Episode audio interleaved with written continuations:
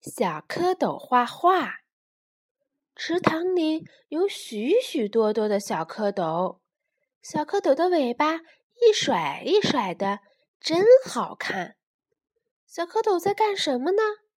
哦，它们正在用细细的长尾巴当画笔，认认真真的写作业呢。它们写啊写，写出了一行行没有格式的小诗。他们画呀画，画出了一池谁也看不出谜底的画。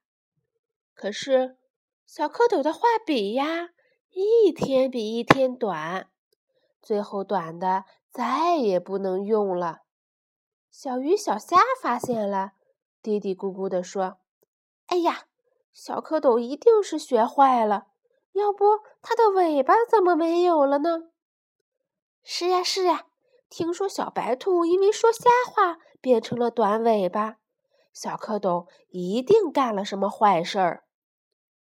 起初，小蝌蚪也以为自己的尾巴真丢了，在池塘里找啊找。后来，他们扑哧一声笑了。妈妈不是说过吗？孩子，你掉了尾巴，就算真的长大了。可以到岸上去找小朋友啦。于是，他们一蹦一跳的跃出了池塘，变成一只一只可爱的小青蛙了。